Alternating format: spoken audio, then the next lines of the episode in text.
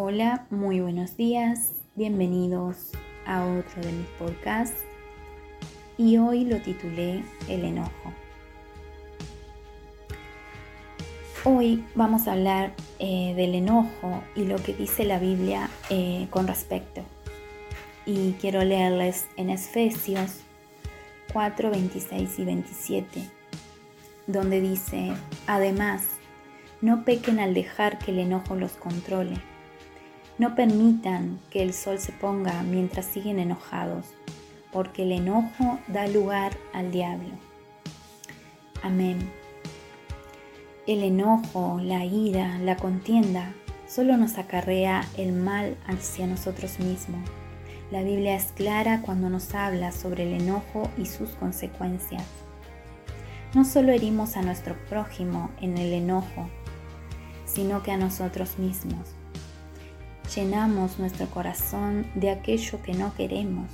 Eso nos conlleva a actos o decisiones equivocadas y vergonzosas.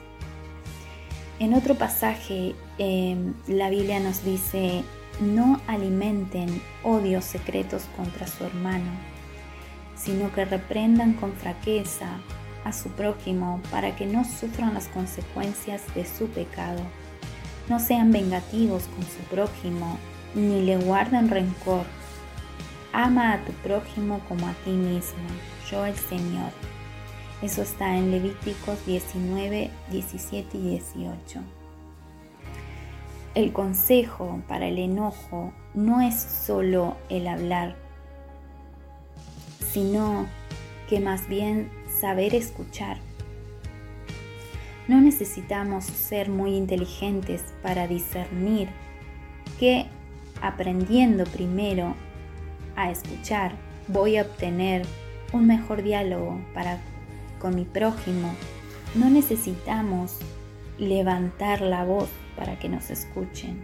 Aprendamos a hablar. Estamos en la vida para aprender, no solo para enseñar. Cuando dejamos que otro nos enseñe, no estamos sometiéndonos al dominio del otro, sino que reconocemos que bajo obediencia hay bendición.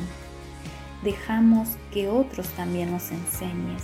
Y esto lo podemos llevar a cualquier área de nuestra vida, eh, laboral, mm, si hablamos de líderes o de pastores.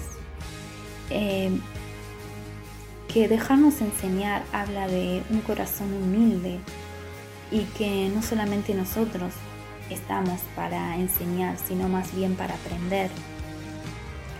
Antes de acostarnos debemos examinar nuestro corazón, qué cosas andan mal y qué actitudes podemos cambiar.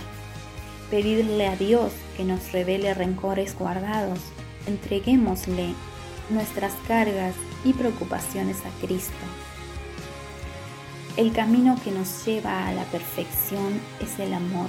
Dejemos que el amor gobierne nuestro corazón. Te comparto un versículo para reflexionar en el día de hoy. Y en Proverbios 10:12 dice, el odio produce más odio, el amor todo lo perdona. Que Dios ministre tu corazón con estas palabras y que puedas poner en práctica lo que el Eterno nos enseña el día de hoy. Él es la mayor muestra de amor que podemos tener. El mayor ejemplo eh, proviene de Cristo. Él, a pesar de todo lo que sufrió en su vida, antes de ser sacrificado en la cruz por, nuestra, por nuestras almas, Él nos dio el mayor ejemplo de amor y hasta el día de hoy. Mira cuánto amor tiene Cristo y, cuán ejemplo nos da Él de ese amor perfecto que debemos tener en nuestras vidas. Para aprender a amar nosotros de la misma manera, necesitamos a Jesús en nuestro corazón. Amén. Bendiciones.